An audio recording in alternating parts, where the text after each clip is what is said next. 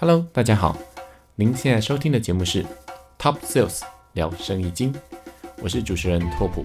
十二年前，我是一个社会新鲜人，五年前开始了自行创业的生活，目前在东南亚印尼做生意，从事电子商务的相关工作。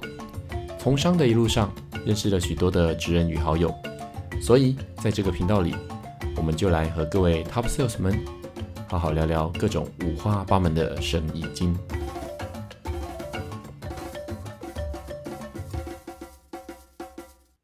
大家好，我是拓普哥。你今天生意做得好吗？欢迎来到 Top Sales 聊生意经第二季的节目。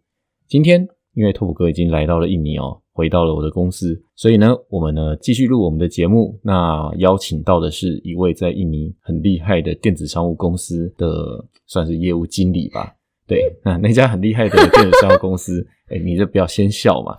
那家很厉害的电子商务公司呢，就是拓普哥开的。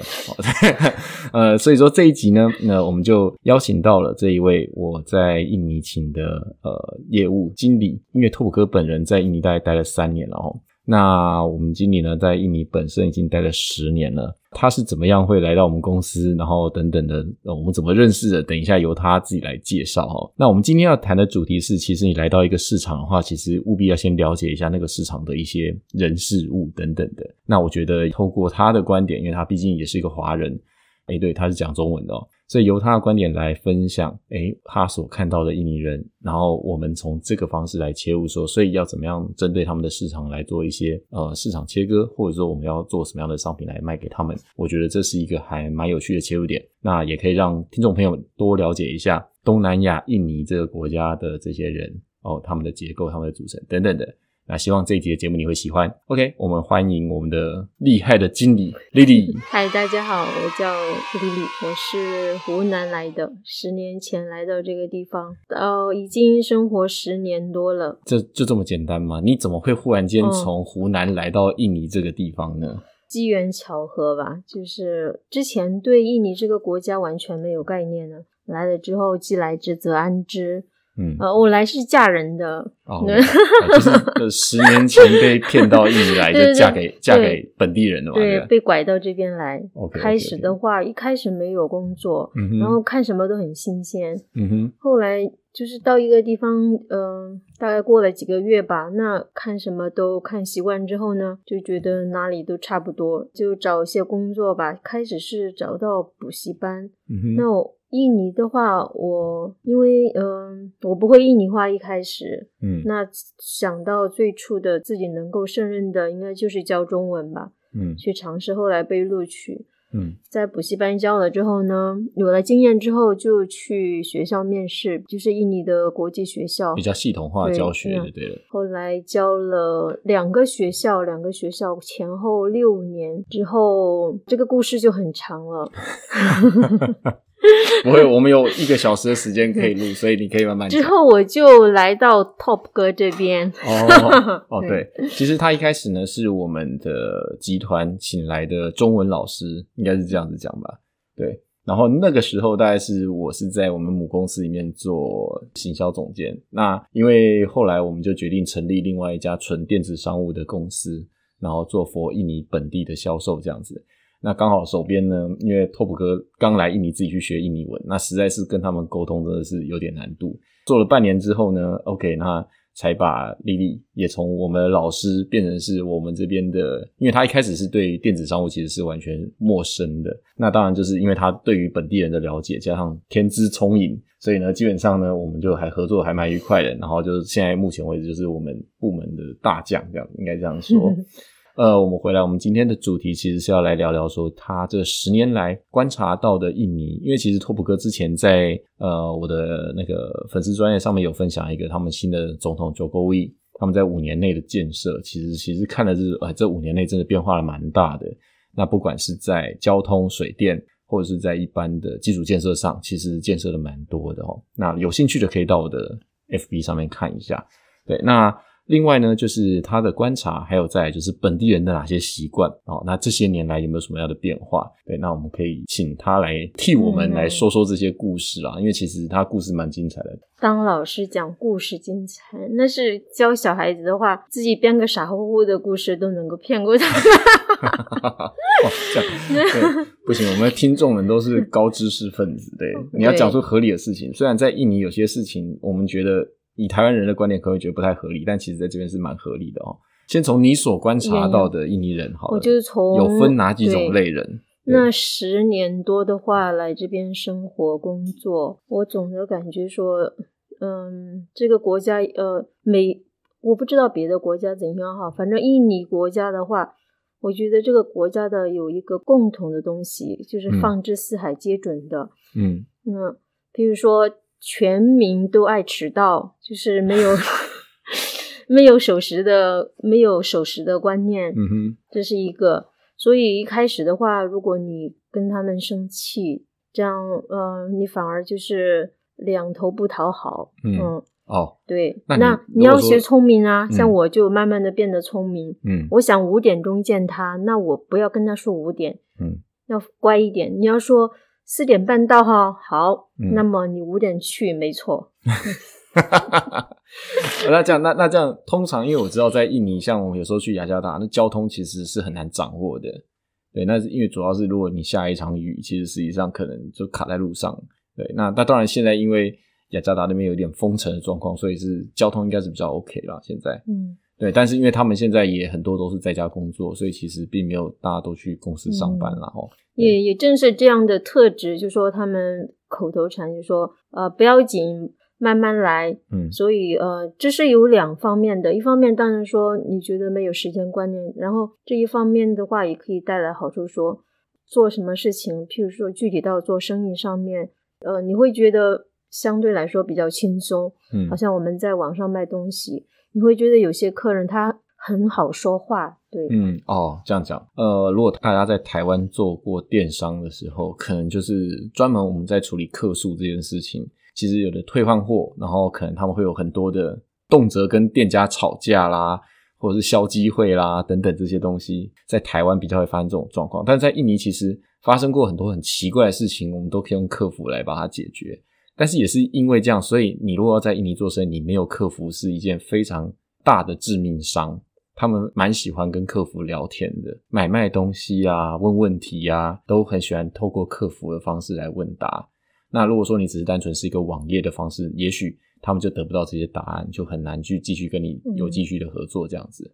对，那所以说，其实我们也见了本地的印尼人的客服。他们其实还蛮有他们自己的办法哦，甚至是有时候讨价还价，他们也蛮黏的这件事情。客服的话，因为他们就说呃，对什么事情都是一种相对来说包容的态度吧，就说他他会考虑到卖家的难处，哦这样子哦，呃没关系啦，啊慢慢来。嗯，客服的话，我们呃我看过网上一个段子，就是真实的事情，就说讨价还价哈，嗯，他到这样子，我我很惊讶他。店家都不生气，就说，呃，店家说，我这个东西九百块，那个买的人呢，应该是个家庭妇女。他说，那 Roxy，Roxy 是雅加达的一个对电子商城，他说才八百块呢，就是有点远。那老板说，我就说嘛，嗯，我这边就很近啊，然后也才贵一百块嘛，给你。然后他就说八百九百八百九百，两个人 一来一去，那个手机刷屏到四页。哦，就是他其实因为我们聊聊，就是有点像大家现在台湾用虾皮一样，你可以跟店家聊天。他那个对话画面就是一个打九百，一个打八百，另外一个打九百，下面一个打八百，然后就是一直重复这样子的对话，没有其他的内容，竟然没有一个人生气哦，你可以想象吗？这很无聊啊，就是基本上。为什么我打这数，你要打这数？那那个感觉起来，这好像是一种游戏，不知道在干嘛。但是问题是，他们确实就是因为我等你放了一个九百上去，我再隔一段时间再打一个八百，然后你再打一个九百，我再打一个八百。后来店家他说：“呃哦，太太，我的东西已经卖掉了。”然后这个太太还不相信八百，他到最后还在坚持他的八百块。哦，我懂了，就是店家说已经不想卖了这样子，对，然后但是他但他没有直接告诉，对对对对，呃，然后第二个呃，我们自己部门的，就是说遇到的客服的话，像我们有一款吹风机，啊哈，嗯，供应商的第一批给的还不错，第二批质量不稳定，就导致很多也没有特别多，它有有一些了，就是会。融掉的那个里面的线圈会融掉的。对哦，这边讲到了，因为其实大部分有些供应商，其实我们在这边做生意是从中国来的。嗯，那这也是像我们上上呃，应该之前有访问过国外寄货东西过来 QC 这件事情。那因为我们东西到了，已经到印尼了，那其实他们可能第二批有给我们偷工减料，所以变成他在那个，因为印尼的电压两百二十伏，就是如果他没有过一些暗规的话，他可能东西会融掉。那变成是它里面呢，因为是加热的东西，所以就会产生一些烧起来的味道啊，或什么的啦。对，然后之后呢，我们客服就有收到这样子的通知嘛。对对，但是大部分的话，他们不会跟你叫嚣，就是他理解说哦这样子，呃，他们最常见的就是哦这样子哦好啦，呃，然后我们送一只新的过去，他们也不会说因为呃你东西融掉，我给你一星也没有，他最多不给你打星，嗯嗯这样。然后碰到过无理取闹的也有，但是少得很，就感觉那个脾气比较小孩子。嗯，呃，有一个男的吧，应该是比较年轻的。嗯，那个东西送的比较晚，那送的比较晚呢，是因为物流的问题。嗯，然后他是这样说的，他说。你们用的什么快递啊？是用走路的快递吗？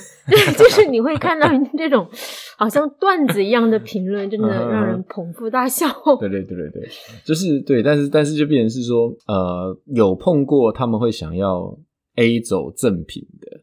对，那这个当时后来变成是我们的一个手法，就是某种程度上是有时候多给他一点东西，他会他会收的蛮开心的这样子。有有碰到过他就是那个呃印尼人比较乐天，然后性格的话比较像小孩子，嗯，好像他有有客人在评论里面这样评论，他说：“哎，凭什么我就没有得到赠品呢？因为我们的活动那会儿结束了，对，他就很不开心。就好比说我们的赠品是只有从。”每个月的前十天可能有送赠品这样子，然后我们要冲拉高那个销售量，那后面买的就会写说东西很不错啦，对，很棒啦，但是为什么我没有赠品呢？对，他就跟小孩子耍赖一样。对对，我我能够预见到，就是能够想象他感觉他在地上撒泼打滚啊，等下那个语气啊，虽然是生气，但是看着真的很好笑，说凭什么我就没有？我看别人有啊，为什么你不给我？你这么小气之类的。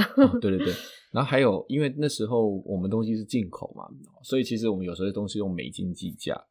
然后之后呢，其实就是有的印尼看他们常会发 voucher，就是那种网络折价券，所以他们会把东西先放在购物车里面，然后就没有买这样子。那后来因为美金那时候汇率的变化，然后所以我们就涨价。然后那消费者就聊聊，就跟我们说，他说：“诶，你们的价格应该是卖多少钱才对？你们是不是打错了？”对，然后之后后来我们的客服也跟他讲哦，因为我们整体价格新采购的价格比较贵，所以我们有涨价这样。然后对方就跟我们说，他说他意思是讲说，呃，你们应该要卖那什么什么什么价格。对对，那但是这件事情蛮奇怪，就是消费者会直接说你们应该要卖多少这样子。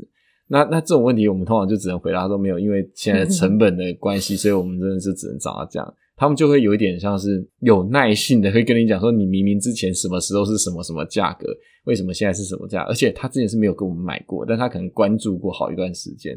对，这种消费者也是有的。对，这是他们一个蛮特别的一种个性啊。嗯，其实我们都知道，印尼是多种族的国家哦。对，那针对其实又有所谓的华人跟所谓的印尼人，但其实华人其实在印尼本地是占非常少数啊，可以这样讲嘛？那再再用宗教来分，其实也是因为大部分都是伊斯兰教。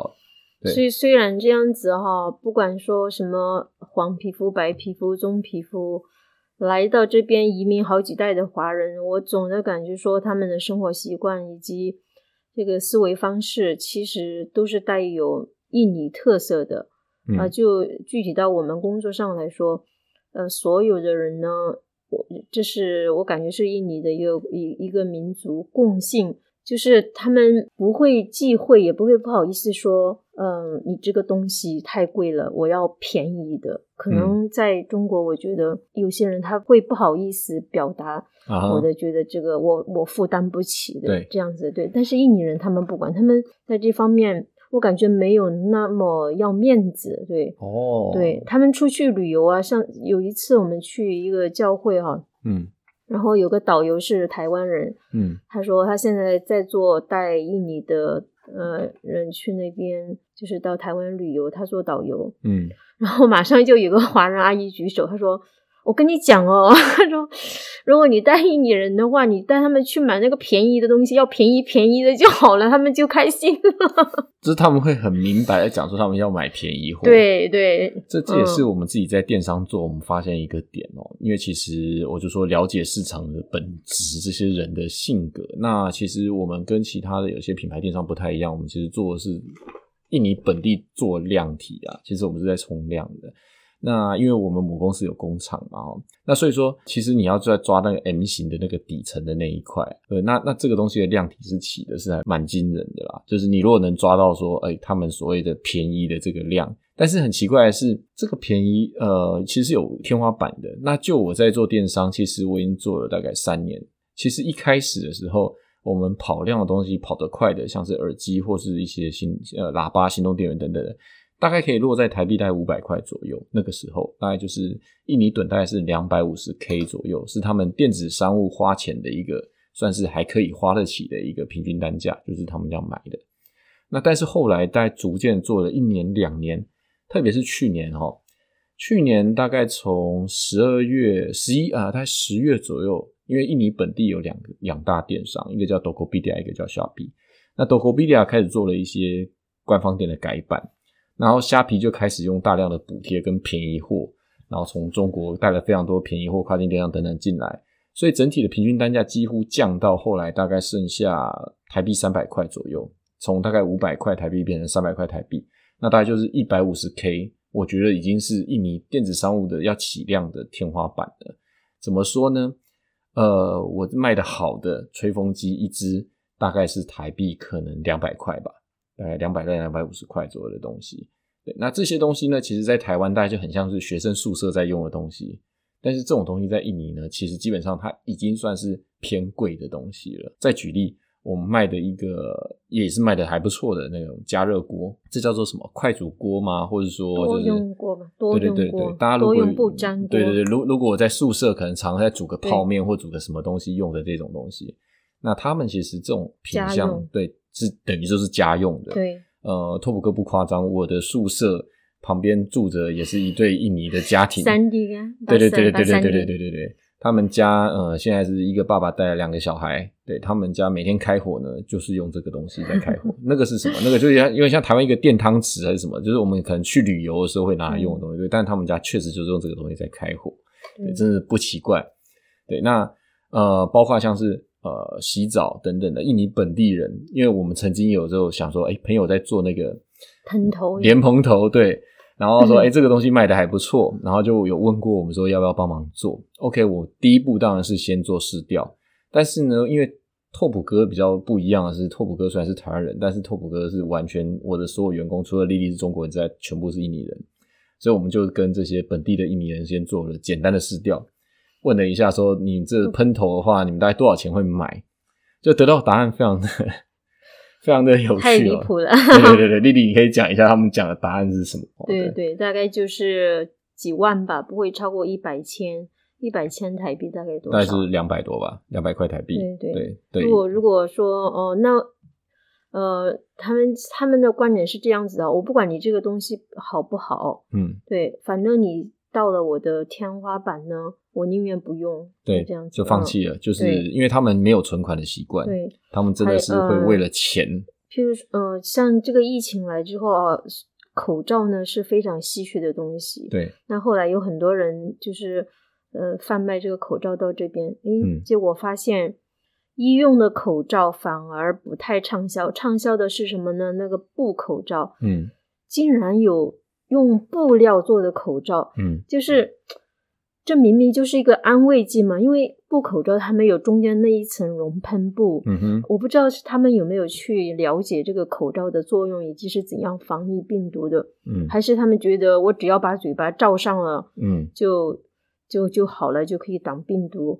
然后后来口罩降价之后呢，他们还是买在网上买那种，因为我们公司的口罩，嗯，是熔喷布达到百分之九十五到九十九的，是非常好的。嗯哼，降价之后也很便宜，一一盒五十片才九万九大概台币两百块。对，但是他还是现在台湾人在抢的口罩大概是三百块一盒五十片。他们。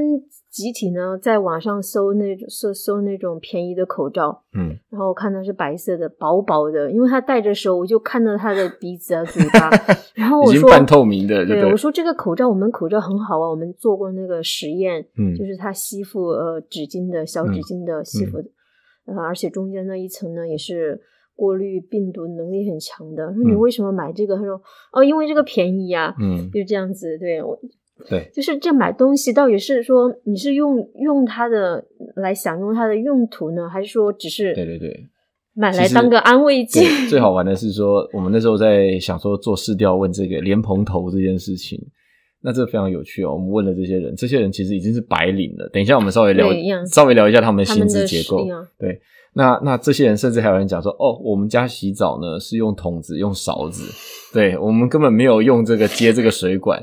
所以他们觉得说，因为接水管可能水管久了要换，所以他直接用个塑胶桶，然后之后打水直接洗澡。对对。那我很好奇，所以他们有热水吗？热水的话，如果没有，呃，如如果没有安，其实我觉得倒也还好，因为印尼我下飞机的时候是三十二度还是如果没有喷头的话是没有的，除非他刻意去烧热水，然后放到桶里面。对。他们厕所一般有一个池子，那个池子就是注水。所以，所以他们洗澡的话，会趁太阳下山之前洗澡。对对对对对对对对对。因为晚上的话还是有点冷，对。对，这这这就让我想到，因为拓普哥在台湾其实有打羽毛球的习惯。然后呢，呃，有一次好朋友就约我去附近比较一群人在打羽毛球。打完之后呢，他们就说：“哎，那个那个拓普哥，你可以去那边消耳，就是那边洗一下。”OK，我听到。就我进去之后，我就发现，等一下，这到底是哪里有可以洗澡？就它每一个厕所呢，其实他们就是类似台湾的那种蹲式的马桶，就蹲式的，旁边都有一个大桶子。那大桶子呢，其实因为它就是让你上完厕所拿去用那个水去浇水的，拿去冲冲冲马桶用的。那个也是洗澡用。对，也是洗澡用的，没错，就是这样子。所以说，其实你要在哪里洗澡，就是你要在站在那个那个，你不要自己踩到那个马桶里面去，你要站在旁边，然后之后用那个小耳来洗澡。对，然后重点是它没有热水。对，所以就是说，你就是自己要想办法，然后把自己洗好再出来这样子。对，然后这个是怎么讲？他们普遍还是有这样子的状况哦，就是所谓的自来水管也好，说可能他们没有办法接的这么这种基础建设，可能有些地方，甚至是这不要说是，就连可能在雅加达都还有这样子的地方，有有很多，有很多，就是有些东西我们觉得理所当然的，嗯，不一定是适用于印尼的。嗯嗯嗯嗯，很多方面了，真的就一时半会儿想的话，其实因为拓普哥哈刚来印尼的时候，觉得说做菜真的很麻烦。为什么不像台湾，就是我们便利商店都有微波炉，就找个微波炉，把东西冰箱里面东西放进去微波一下就好了。结果呢，我在电器行到处找，发现微波炉非常的少，非常的少。原因是因为其实不是说微波炉这种东西呃不好用，而是因为印尼基础的电压。它的那个功率，它那个安培数，它那个很很低啊，瓦数很低。所以如果说你家里装的微波炉，可能你在用的时候一千五百瓦它就跳闸了，就是全家就断电了。因为你家可能要开冷气，还要开电冰箱，对。那当你的那个微波炉一下去，或是吹风机一打开，然后全家就跳电，对，经常这样子。所以我们那时候在办展卖东西的时候，就有消费者问我说：“那是多少瓦的？”对。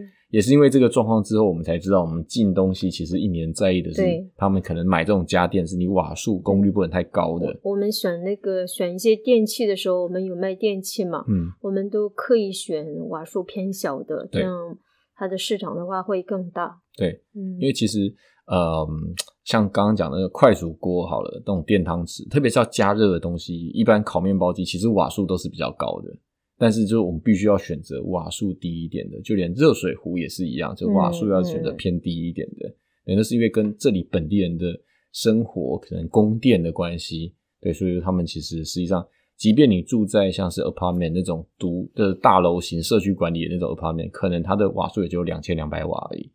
两千两百瓦，可能台湾人都不会去 care 这个事情啦。但其实这个瓦数真的很低。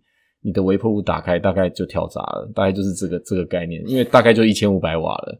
对，那如果说你再加一个所谓气炸锅这种东西下去，那也是跳闸。嗯，就是不管怎么样，就是跳，就是一直跳电这样子。对那么讲到刚刚有提到，就是说，呃，他们这边的各种人的收入的结构啊，对对对对，因为其实我们在办公室看到是白领，但其实他们有非常多种，因为印尼有所谓的基本薪资。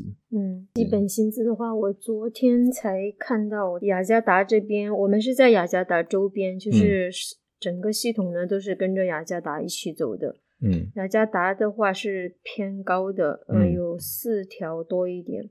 嗯，四条多的话，呃，条这个单位应该也是这边华人在讲的单位，但 印尼人大家大家都听得懂。对，只要是四百万印尼盾就叫四条。好，那印尼文叫 juta 哈，是 n 八 juta，就四条的话，大概是台币大概是八千块左右啊。现在汇率是一比五百一十，所以说大概是八千左右。像在小城市的话，小城市的话，就是我昨天看到一条多的也有，两条多的也有。啊，这也是为什么有一些我们这附近有些纺织厂啊，那都往中中爪哇地区移过去了。对对，因为其实大家如果知道纺织厂的可能生产线上面可能动辄是呃五百一千人以上的那种纺织厂的那种规模，它如果基本薪资要调整的话，等于所有的人都要跟着调，而且大概是每年五个 percent 左右的方式在调吧。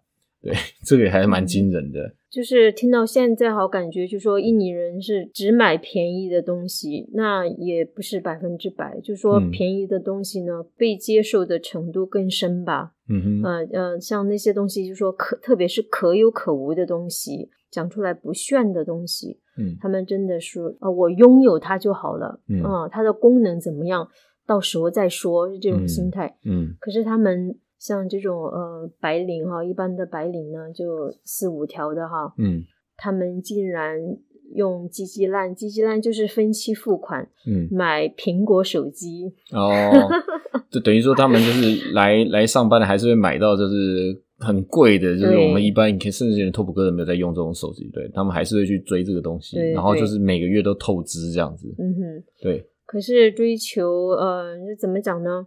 其实你是想一件事，一个月八千块，以现在苹果手机三万多，他家四个月不吃不喝，他才买一只苹果手机。对，因为我刚好今天听到这位说 啊，我的 苹果终于还清了。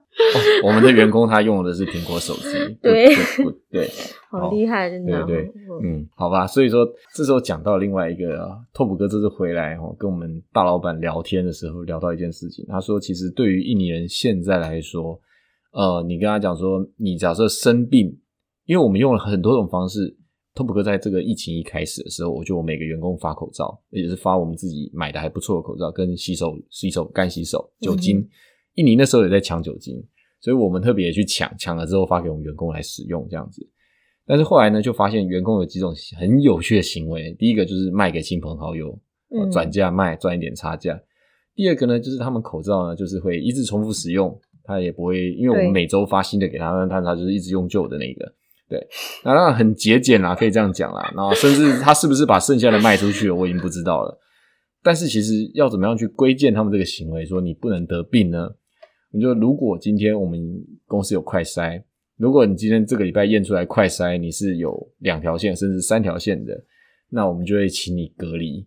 一个礼拜，如果是三条线的话，那你就两个月，可能就是没有办法来来上班。要去做这个核酸，你要去做核酸检查，或者说你就自己就是自己在家吧。那做法上，呃，就我知道他们好像是可以延长到四个月，不给你薪水，我们只给你最低的二十五 percent 的薪水，意思是说八千块的基本薪，你只能拿到两千块台币。对对，等于意思就是说你要用两千块过四个月。对，那是。搞不好你还是一个生病的状态，然后他们又习惯性的不存钱、不储蓄，所以基本上他们真的会所谓的饿到没没办法吃饭这件事情，就是这个可能大家很难想象啊。但是他们其实就是可能要付房租，然后又要做其他事情，然后之后就是还要就是 OK。那如果公司说，所以你得病的话，我们就你就不要来上班，不要来上班就给你最最最少的收入。他们就会很害怕这件事情，所以他们就会想办法让自己呢不生病。对对对对，刚刚我们在做核酸检测的时候，有个员工又讲一个很有趣的事情，他说吓我一跳。对对对对对，你可以说他怎么讲？对，他说：“啊，然后杜汉就说哇，老天爷，他说哦，哈比斯加兰加兰，就是我哈比斯加兰加兰的意思就是说我走完路，意思说他到处走一走哈，就是到处去逛街，到处逛，对，千万不要千千万不要中招，然后到杠他终于松了一口气。因为我们那快筛就是有点像验血糖那个滴滴血，然后之后这样看他那个杠数这样子嘛，然后他在验的时候，他就是先祈祷。然后虔诚的回教，他就说：“祈祷老天爷让我这段时间出去外面玩一玩，都不要得病。”真的非常乐天，就是嗯，听完就觉得很汗颜。对，呃，虽然他们说整个的收入水平哈，相对于发达地方的话，确实是低很多。嗯，可是我看他们的幸福感还是蛮高的。对，因为他们的。嗯，这个 mindset，他们的这个什么呀？世界观呢？啊，世界观真的是不太一样。对，嗯，应该这样讲，幸福感是你对未来的压力，还有说你会不会期待未来会更好这件事情。但是因为印尼其实逐年，就拓普哥在印尼这三年，每年都在调基本薪资，然后国家保障你们基本薪资会调整，然后公司如果跟你签约的话，基本上我们就是签年约。所以就是说，OK，在这段时间公司都会给你工作，除非是你得病了，我们只给你二十五趴薪水，但是不然我们就会给你工作。所以他们就是每天就是做好自己该做的事情，然后领薪水这样子，然后期待的明年不管怎么样都会被调升个五趴这样子。虽然一直调薪水，但其实物价货币是一直贬值哦。对，但是他们住在本地，他们可能没有这种感觉啊。对，那所以说他们的幸福感很高。也就是因为这样，所以他们对未来并不会有太多的恐惧，所以他们可能钱就花的很快。就是我过今天呢，我把今天过开心就好了。对，其实这种态度呢，有时候嗯也是很令人羡慕的，因为 你怎么过都是过，是不是哈？你担心再多又又能怎样？还不如过一天算一天，然后我开心一天就多一天开心的。嗯嗯哼。对，这个这也是蛮有趣的。所以每天如果能让他们有一些，比方说我们订个大家都订珍珠奶茶，然后忽然间哎订个披萨，或者订个肯德基，他们就会非常的开心。还是这小年轻呢，都还是蛮会享受生活的，对，把自己照顾的都不错。嗯，呃，我听他们讲呢，月就是发完薪水呢，一般会。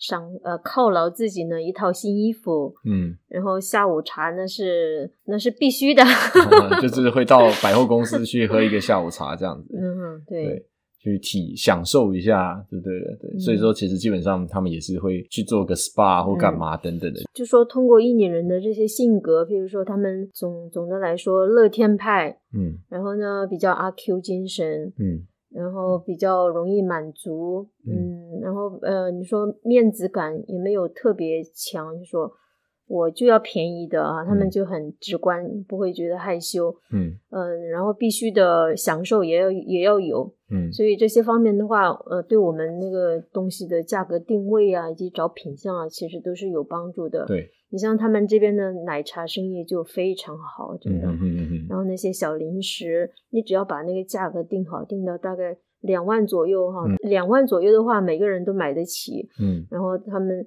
就每天随时随每天犒赏自己这样子，对对对对。其实很好玩的一件事情是，一杯珍珠奶茶在这边有一家叫 KOI，它其实是台湾五十岚的呃海外的另外一个品牌。它的一杯饮料，我记得呃珍珠奶茶好像是二二十八吧，两万八千块，嗯，大概台币就乘以二嘛，二十八乘以二大概就是五五十六块一杯。那台湾我记得，如果是四季春真波爷这一支的话，大概是加大杯也才四十块而已。但是其实，在台湾卖四十块的东西，在印尼呢是卖五十六块。哦，当然你说台湾更贵的真奶也有啦，但是其实我们可以想，印尼人收入一个月才是八千块而已。可是他们的真奶呢是可以频繁的喝，就是他们并不会在这里省钱。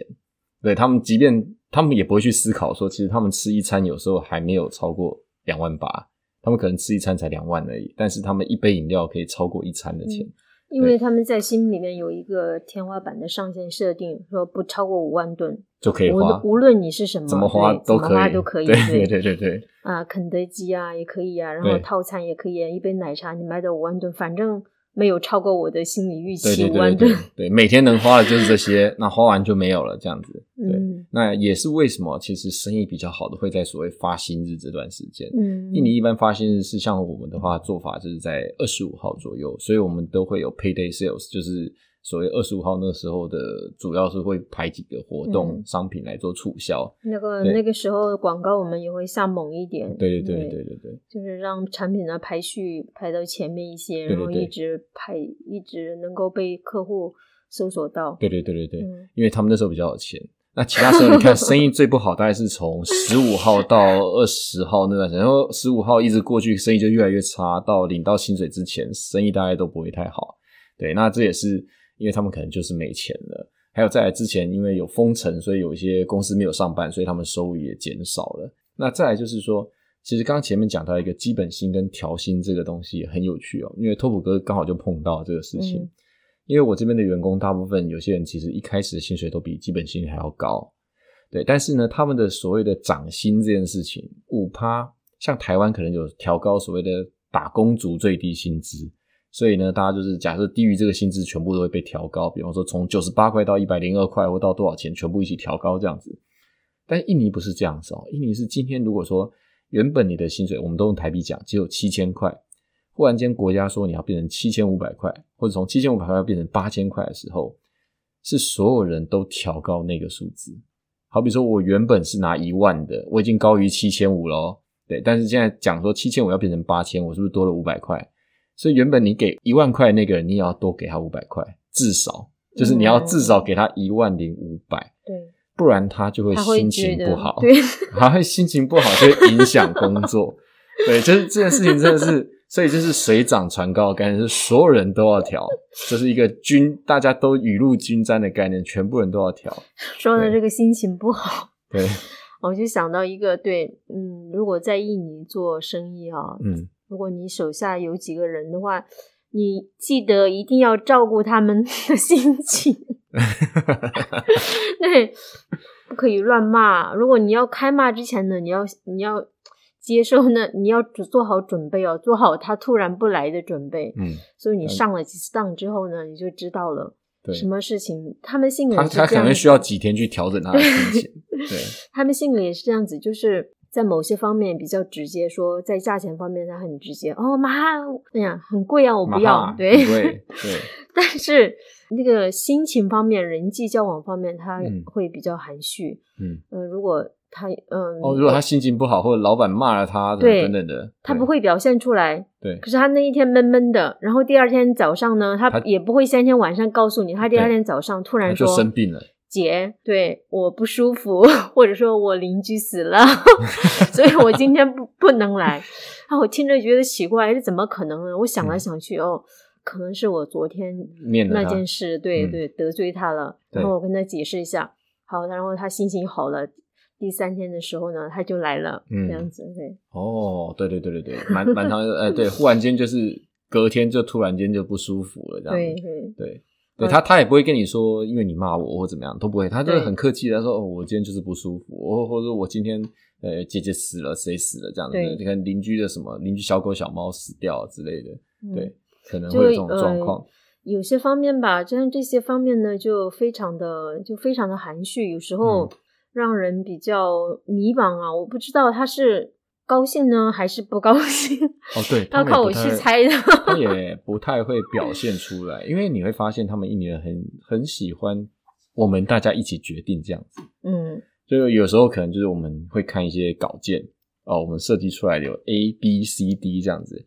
那拓普哥尽量就是用引导，让大家会发表出自己的意见，因为我想知道本地人对于这些商品的包装也好、颜色也好，他们到底真实的感觉是什么。就会发现说，其实因为以前我待在台湾，可能企划部大家会比较讲出自己的想法，甚至新创公司大家会比较讲出自己的想法。可一年是都没有感觉，怎样都行。对，但他们其实有感觉。可是，可是呢，你问他们哪一种设计或什么，全部都嗯嗯都可以，全部都是都可以。对，然后之后。或者 up to you，全部都你决定，这样就好了。但是呢，唯一一件事情，他们比较快可以告诉你的，很直观，就是价格会不会买，就就不会买。但是哪一个好看，他们说都好看，都好看，都都都不错。对，然后也没有特别喜欢或特别不喜欢。如果今天你在印尼找到了一个员工，他可以很直觉的告诉你他喜欢什么东西，然后什么都好看，那那个人你可能可以考虑要不要把他留下来。对，因为通常他们不太会主主动表达他们太多的意见，这也是呃，其实因为我看过我们母公司，因为母公司包括工厂里面可能一个厂房里面三百多个员工。所以其实实际上，呃，他们不太喜欢你有太多想法。对他们习惯就是直线的从上面，呃，对对对对对，直接接受任务，然后完成就好了。对我叫我叫你点这个东西，你就去点这些数量。对，不要给我说换种方式点比较快。对，不用，你就是做这件事情就好了。对，这个也是需要调教的，就是慢慢的，首先要，呃，怎么讲呢？跟他们最好相处的话是不要端着架子了。对，嗯。像我的老大 Top 哥，嗯，他就是没有架子，然后又长得高帅，哇，那姑娘们可喜欢他了。对我现在减肥，所以我一直一直关在那个隔离的状态，对，然后想办法先把身材恢复这样。我们我们团队是很比较年轻化的，然后上下级的概念没有那么明显，但是我看印尼传统公司上下级的观念，跟上下级的等级是非常鲜明的。对。对，嗯，我们这个部门呢，还是算就是氛围的话是比较平等化的，对，嗯那因因为其实有时候他们不太敢跟主管报告太多事情，对，那甚至是他们对于人的去留，你会觉得有点无情。但是我这我也知道，说大概是你要管理到很大规模的人员的话，好像必须这个样子。哦，对，这个这个东西就讲到说一个故事哦，顺便分享一下一女人。有时候他们在拉玛旦，就是那个斋戒月的时候，因为回教的斋戒大概是对，就是他们之前会有一个月是斋戒，斋戒是太阳出来就是不能吃东西，甚至连喝水也不可以，就会把口水吞下去，也不能吐吐吐出来这样。对，然后就是有人会中邪。对，所以中邪这个 工厂就是忽然间就有人就忽然间好像 痉挛开始中邪这样子，中邪就是我中邪，我中邪，然后就开始抖动，一直抽搐，一直抽搐这样子。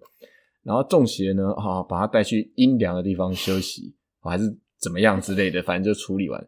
隔天又说你不用你你不用在家休息一下，对。隔天就更多人中邪，大家都会中邪，因为你知道那个鬼魅是会传染的嘛，哈，对。大家都中邪这样，然后后来呢，就是哎，这也不是办法，请道士，请什么东西来驱魔，好像都没有什么办法，就是那不然中邪回家休息就没有薪水，就搭就好了，就是哎。就会康复这样。不是那个厂长，他就一眼看穿，可是他不说穿的，他是有手段的。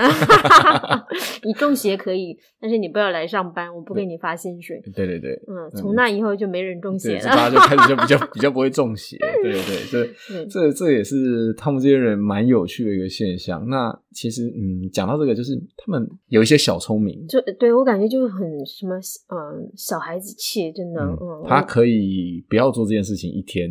他就想办法偷过那一天，对对，这样呃，我们刚开始在做的时候，因为我们有卖一些比较高单价，像记忆体啊，或是一些手机储存卡之类的，我们就会要求说，哎，每个礼拜有两次要所谓的 S O，就是有没有盘点？对，那在盘点的时候，我们就会叫我们仓库的弟弟说，你要记得盘点这样子。啊，好玩的地方在于是说，他总是忽然间在下班之前，我们会问他，他说啊。忙一忙忘记了这样子，对，怎么可能？对，忘记那么多次。对，因为然后我们就会提醒他，一第一次、第二次，我们就哎，那个记得礼拜一或者礼拜四，我们每个礼拜要两次盘点，真的是要记得哦，哈，记得哦，我们不不能骂他，你要记得记得哦，哈，哦，然后这后来哎又忘了，礼拜四可能又忘了，OK，可能礼拜一、礼拜四我们有提醒他，可能我们下午会写简今天要盘点哦，那他记得。当我们没写的那一次，啊，我就忘记了。可是你知道这个东西就是明明你零点去做三个礼拜的事情，你怎么会在第四个礼拜你就忘记它呢？对，嗯，很明显的就是啊，那怎么办？然后礼拜四在一起，很明显的他在摸鱼。可是你不能说穿了，就是这种把戏，明眼人就小孩子都看得出来的。对，你可以多多不知道为什么就能够觉得说。就是这是算是脸就能够那么泰然的，那么泰然的去演戏哈，也不会觉得不好意思。对对对对，对就觉得很像小孩子，真的。对，就是但是你也就不要说穿了，你说哦。对，你说穿的话，他就生气了，生闷气，然后突然不来了。为了这件事情呢，你最好的方式还是再请一个印尼的主管。你你有一个多一个工作，就是你必须在每个礼拜一、一个礼拜四要提醒他要做 S O。OK，OK，就都要有一个人再去提醒他一下，让他不好意思，因为我的同事们提醒我要做这件事情，所以我不要再去忘记他这样子。像这种，我我总觉总结出来的，就是说，呃，印尼人的呃民族，整个民族的共性，也不当然不是说每一个人的，但是接触到的大部分都有这样的特质。嗯，但是不知道在。新创公司，我说我所说的新创公司，可能说外资投资的会可能压力比较大一点的，可能会不太一样哈。有，其实我们也碰过啊，像那个你记得我们跟 JNT 的那个 Steven 聊过，我们觉得哎，Steven 做的还不错，对对，就就跑去母公司去了，被他们中国人在挖去母公司，因为他蛮积极的，然后跟因为我们那时候有几个不同的 PIC，就几个不同的专案负责人。哎，交给这个操作的时候，操作就很好。嗯，那我记得交给后来，我们就交给另外一个操作，那是操作的很差。然后我们就要一直提醒他，然后好像一直要追他进度，然后他一直很不好意思啊，对不起，对不起，哪里又做不好，怎么样？但是你就觉得奇怪，怎么就好像丢三落四的那种感觉？就会发现，哎，原来那个厉害的马上就被高升升到上面去。这也是其实在东南亚可以看到，就是人才真的是不好找。